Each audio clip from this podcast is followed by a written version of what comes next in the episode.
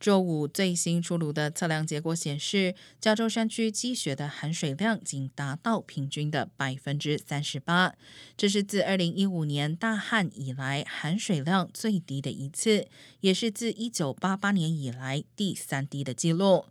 加州大约三分之一供水来自山上融雪，而四月一号通常是每年积雪最后的时间点，因此每年此时官员都会测量山上积雪作为基准。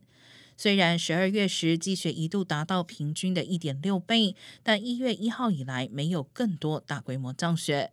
如果四月和五月再没有大雨的话，加州干旱将进一步恶化。除了限水措施会更加严格，今年发生大规模野火的几率也会上升。